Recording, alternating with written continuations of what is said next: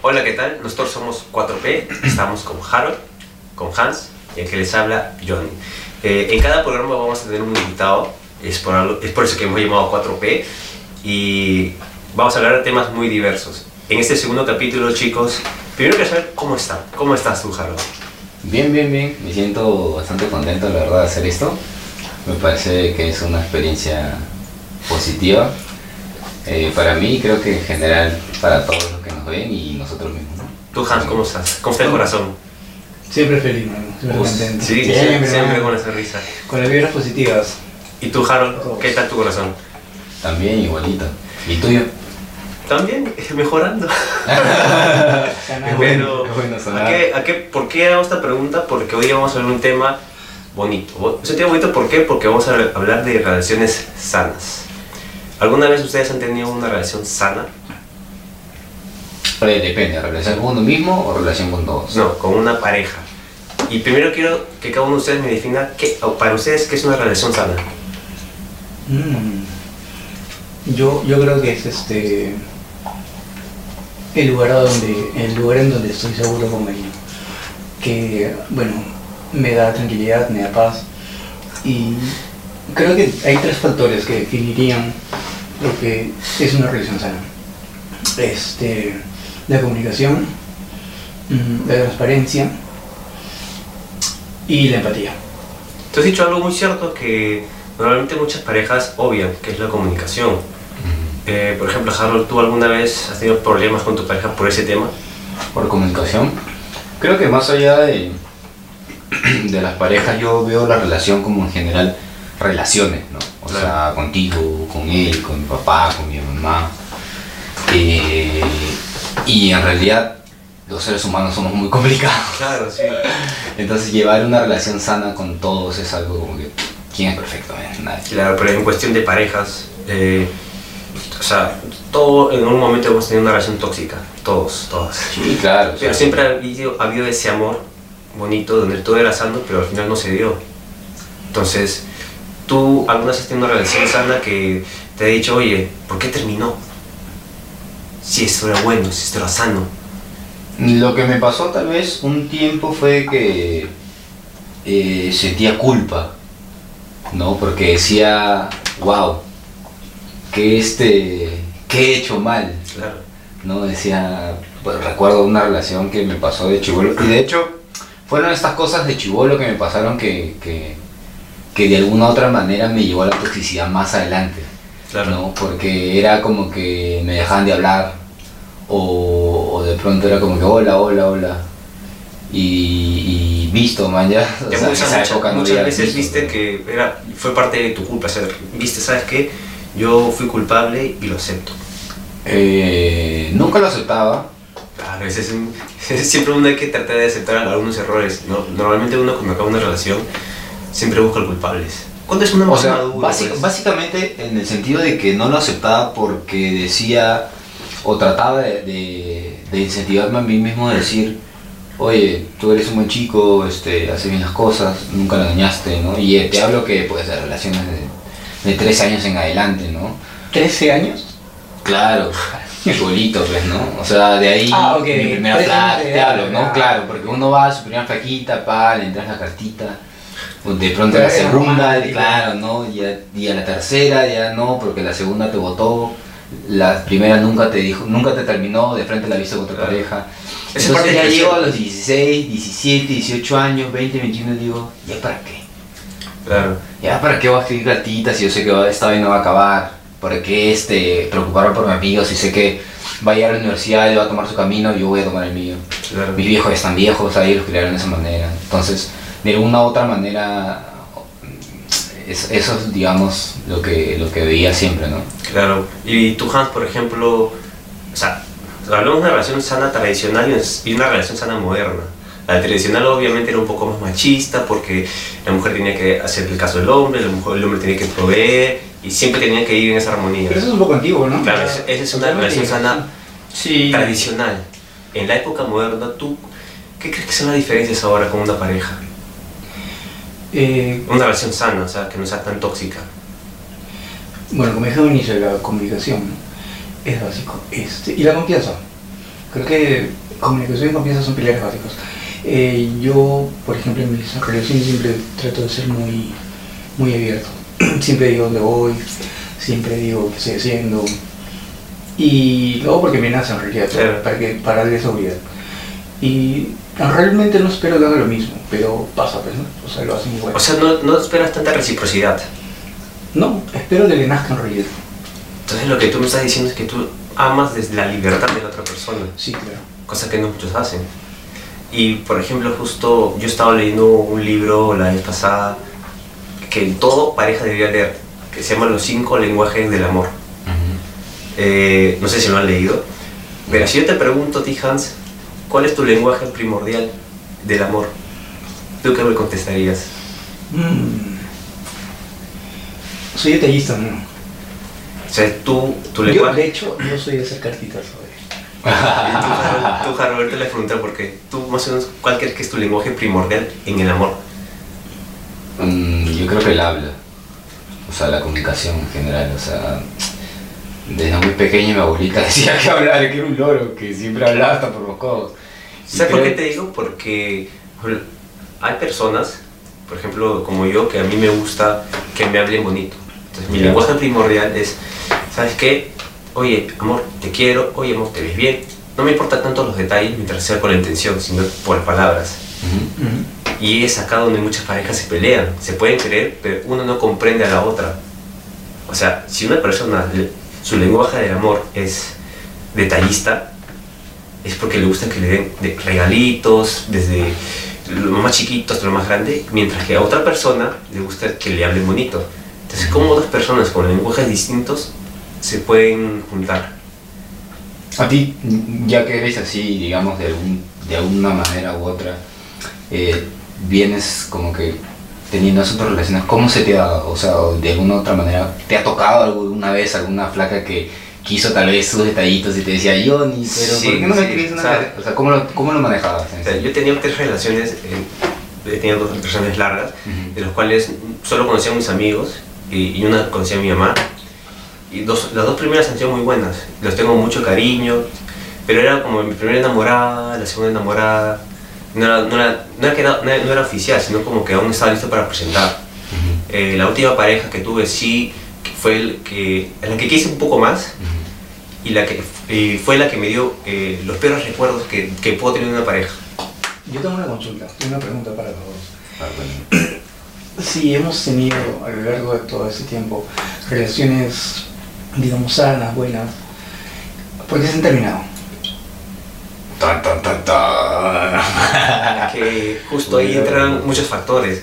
Tú puedes ser una persona que este, le guste, por ejemplo, los detalles, pero ¿qué pasa si un día no, dejas de dar detalles a una persona con un lenguaje primordial de detalles?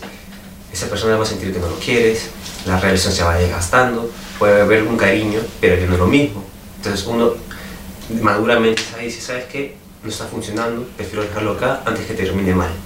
Es una, sí, es muy maduro Pero qué, saber pero qué pasa, qué pasa con las, qué pasa con las eh, parejas modernas? Es que llegan a un punto de, to- o sea, lle- llegan a una relación sana y terminan en lo más tóxico posible, porque no saben decir adiós. Terminan engañándose y esa es una, es una excusa de infidelidad. apego, ¿no? Exacto. Entonces, apego. no, no sabía cómo decirte y se mete con otra persona. O la mujer hace luto dentro de la relación Ujú. y el hombre no sabe. Y cuando el hombre sabe que hizo, ¿por qué tan rápido me cambió? Esta es una tal por cual comienza a insultar, insultar, insultar de- en- dentro del despecho. Creo que somos muy distraídos en eso, ¿no? O sea, es cierto, las mujeres a veces hasta te dan señales cuando algo está pasando en la relación. Sí, o sea, nosotros- te lo dicen literalmente. Ajá. Literalmente nosotros no nos damos cuenta. Sí. Nunca nos damos cuenta. Y eso es- creo que es parte del instinto del hombre de hacerse el huevón. El sano. ¿no? Yo creo que es más eh, madurez, tío. Somos más niños ¿Qué todavía. creemos? Sí, ju- justo hoy día escuchaba y que de hecho tiene que ver con la corteza prefrontal de nuestro cerebro y donde eh, esta doctora para mí es una de las mejores que, que puede existir, que se llama Marian Rojas Estafé, ya en el anterior este, capítulo la mencioné, y ella habla, ¿no? de, habla de, de muchas cosas del apego y todo esto, y hablaba justo de las relaciones que es donde la mujer tiene, digamos, este lado, este, esta parte de cerebro más desarrollada que el hombre. Por eso es que el hombre tarda como un poquito más en, no esto de dicen, ah, eres un niño aún, ¿no? Es porque, claro, obviamente la mujer tiene este desarrollo un poquito más rápido que el Claro. hombre, ¿no? Y el hombre a veces es porque la mujer ya se dio cuenta de algo y como que te estás ansiando, ¿no? Y tú dices, sí, me voy a jugar a la pichanga. ¡Ah, la Pero- pichanga! Este, ¡Ah, ya! La pichanga te dice. Es más, te, te sigue todo tu cuento y de pronto cuando llegas a, a tu te lo De la dije, chanda. mi amor, ¿qué haces aquí? Entonces, Claro. eso pasa, ¿no? Y muchas de las cosas, porque también en, en este, en ciertos capítulos, eh, ella agarra y, y menciona sobre el apego, ¿no? Dice que de alguna u otra manera, como hemos sido tratados de niños, vamos a buscar esas mismas relaciones en general en nuestro entorno de grandes. Y buscamos un patrón parecido a ese hasta encontrar lo que queremos. Y muchas veces no se encuentra. Claro, ¿por qué? Porque estamos siguiendo un patrón de los padres. Entonces, como es un patrón que es adquirido propio de los papás, no eres tú realmente. O sea, no es lo que hay dentro de tu corazón, de tu mente, lo que tú quieras hacer. No es como cuando te dice, cuando yo sé que muchas personas les ha pasado esto que cuando terminas la carrera y te dice, oye, ¿qué vas a estudiar? No, estudia Derecho, estudia Administración, estudia Ingeniería, pero si no te vas a morir de hambre. No, que yo quiero ser músico. Bueno, después que acabas tu carrera, eres músico si quieres. Con Claro. tu plata, ya, con tu plata. Claro, no, porque vas a hacer un trabajo, entonces ya con tu trabajo te, te, te vas a poder solventar, vas a pagar y bla, bla, ¿no? Pero son muy pocos padres los que te dicen, ¿quieres ser músico? Adelante, ¿no? Dale. Claro. ¿Quieres ser cantante? Yo te apoyo. ¿Qué necesitas? Micrófono, interfaz, clase de canto, qué sé yo, invertir como una universidad, pero tal vez en tu artista que puede estar, digamos, en algún momento durante muchos años puede pegarnos. Ya hay casos de éxito, ya hay un montón, ya Steve Bieber lo he encontrado en YouTube. El de Gangnam Style también, o sea, el de este la patineta, el, na, na, na, el pata era, este, hacía trucos de, de, con scooter y componía canciones 10 años. Pegó, después de tanta perseverancia y tanta disciplina. ¿ya? Ustedes, por ejemplo, eh, un ejemplo de relación sana, no sé si ustedes conocen una Camp esta relación de este argentino y peruano llamado Yidaslava y Julián Su- Julián Suki. creo que es. No Se sé. llevan 11 años, que eran pareja perfecta, y tienen varios videos juntos, y de la nada anuncia que se separan. Y, o sea, y la gente se dijo, oye, pero ¿por qué si se querían tanto? Y ellos anunciaron, ¿sabes qué? Nos vamos felices, nos queremos mucho, pero no podemos estar juntos, somos una familia, pero no somos pareja. Entonces como que todos se sorprenden, ¿cómo puede ser posible? Y para que veas la gente que es tan tóxica, que quieren que se peleen y terminen mal, pero esa es una clara eh, referencia a, un- a una relación sana. No, es que está el nivel de madurez de los dos para... De eso se trata una relación sana. Claro. De no este, odiar a las personas por más que termines. Por ejemplo, a mis dos pa- exparejas, las primeras, las- yo las tengo agregadas, somos muy buenos amigos, se- seguimos hablando, pero siempre como que dicen la tercera es la vencida, la tercera no fue una relación muy buena. Fue una relación que me pegó mucho, entonces no tengo contacto con esa persona hace muchos años. Entonces, eh, y eso que yo traté de ser lo más sano posible. Eh, y ahora quiero preguntarles a ustedes, por ejemplo, dentro de sus relaciones sanas que han tenido, ¿cuál es, ¿qué es lo que más han aprendido de esas relaciones? Yo a escuchar. Pero, ¿en qué sentido? Porque a la mujer hay que escucharla, pero hay que entenderla. Claro, pero por ejemplo, cuando hay una discusión, no sé si les ha pasado, pero muchas veces siempre queremos eh, tener la razón en las discusiones. O sea, dices A, tú dices A, yo te digo B, y estamos peleando y peleando. Y Claro. el punto no se trata de, de eso, se trata de llegar a un acuerdo mutuo, llevar bien las cosas, ¿no? O sea, ok, te sientes mal, ¿qué pasa? Cuéntame, eh, te escucho, resolvemos tu punto, Claro. y ahora tú me escuchas y resolvemos el mío. Claro. Y eso en una niña no puede hacerlo, porque no sabe. Normalmente se va al, al pleito. ¿Y tú cómo haces, por ejemplo? Yo aprendí, por ejemplo, en mis relaciones, no sé si son todas las mujeres, que cuando una mujer está enojada contigo, simplemente dale su espacio. Hasta que, se- hasta que ella sol- sola eh, se desestrese, eh, deje la ira y diga, ¿sabes qué? Oye, creo que me equivoqué, hay que hablarlo mejor. Porque antes yo era el que, si se pelea uno, o sea, si se enojaba, oye, oye, estaba así, oye, Claro. ¿qué pasa? Oye, oye, oye. Entonces, como que eso, a la raíz de las relaciones, tú te das cuenta. Sí. Entonces, el hombre es jodido, el hombre quiere Sí. así, el hombre es simple. Los hombres somos simples.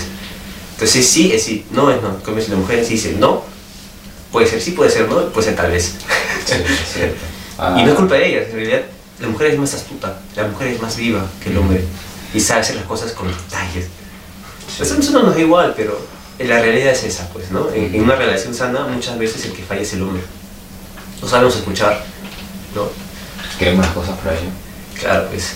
Más bien, eh, chicos, creo que eh, con esta pregunta que les voy a hacer vamos a acabar. Eh, del 1 al 10, ¿qué tan tóxicos se- ustedes se creen que son? ¿Y por qué? Mira, hoy por hoy, creo que, no sé, hace muchos años, hace como tres años cuando tengo una relación. Eh, pero creía ya, o sea, casualmente porque ya la vida te da, pues, ¿no? Te golpea así. Justo escuchaba a este otro doctor, Mario Pucci, y decía, la vida es un sufrimiento, o sea, el que te Sí. diga, o sea, no he encontrado hasta el día de persona que te, no te diga algo por lo que le aqueje, algo por lo que le preocupe, entonces... Eh, creo que tendría que ponerme a prueba. pero hoy por hoy creo que soy mucho más paciente. A mí también me pasaba eso de que, de que quería, ¿no? Que quería, pero tú me dijiste, pero no, pero el otro día tú y yo tengo una memoria, o sea, mi memoria, gracias a Dios, es una memoria de elefante, de elefante loco, Claro. que me acordaba hasta la hora, la fecha. O sea, te- no me podías decir A porque dijiste, ya habías dicho B. Y yo te decía, oye, pero ya dijiste A. Y Claro. la flaca ni se acordaba, man, ¿ya? O sea, Es una, básicamente una flag ¿de qué? de, de ti, o sea, lo que me estás contando. Sí, claro, era- eran cosas como que, claro, que yo, que obviamente después de, de, de la relación, después que, pucha, tuve, no, este, un acercamiento ahí con la muerte y dije, oye, aguanta, ¿por qué me siento tan triste de querer irme, no? De querer estar... O sea, y ahí comencé a investigar sobre, sobre qué cosas, o sea, por qué me sentía así, por qué llegaba a esa toxicidad, Claro. relaciones no solo con, con, con flacas, sino con mis amigos, no con mi hermano, con mi vieja, porque todo el rato buscaba como que, mm, no, que salga eso, esa ímpetu, Pero o lo bueno es que has tratado de mejorarlo, pues. Sí, con el tiempo, porque me- asumo que sí no está O hoy. sea, como te digo, me costó hasta con mi propia vida, ¿no? O sea, ya quise, o sea, quise pagar con mi vida y de pronto me dijeron, no, Cholito, todavía tienes cosas que hacer abajo, Claro. arréglate abajo bien y Sí, luego bueno. si quieres te subo, te bajo, te mando donde quiera. Y casualmente eso fue lo que me llevó a decir, oye, sí, tengo cosas que arreglar, eh, tengo cosas que mejorar ahora, ¿no? ahorita, en este presente. Y cada día trato que me levanto, cada día que me encuentro un pata que me topa el hombro, un taxista que no me deja cruzar, o se cruza el semáforo.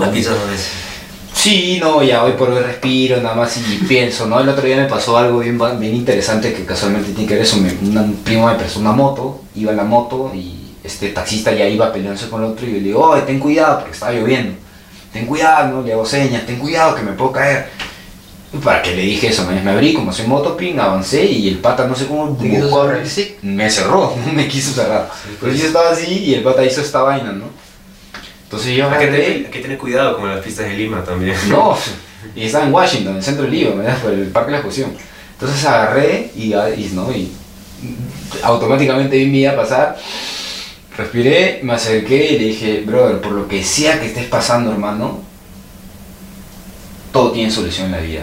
Espero que te vaya mejor, yo te quiero mucho y sigue adelante.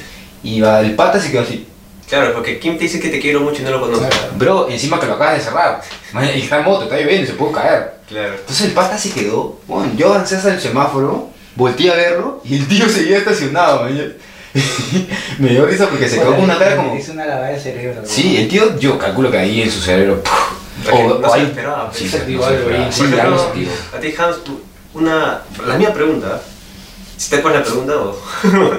Sí, claro. Eh, la verdad es que no me considero tóxico. No, ¿Nunca te has considerado o has tenido una anécdota? ¿Sabes qué? Creo que debo cambiar esto. Sea, algo como que alguna reacción. Antes A- sí. Alguien que haya tocado esa hebra que... Todos hemos tocado Sí, sí, un poco del fondo. Cuando era más joven, este, eh, era celoso. ¿A qué, a qué extremo? No sé. Del 1 al 10. Día 20.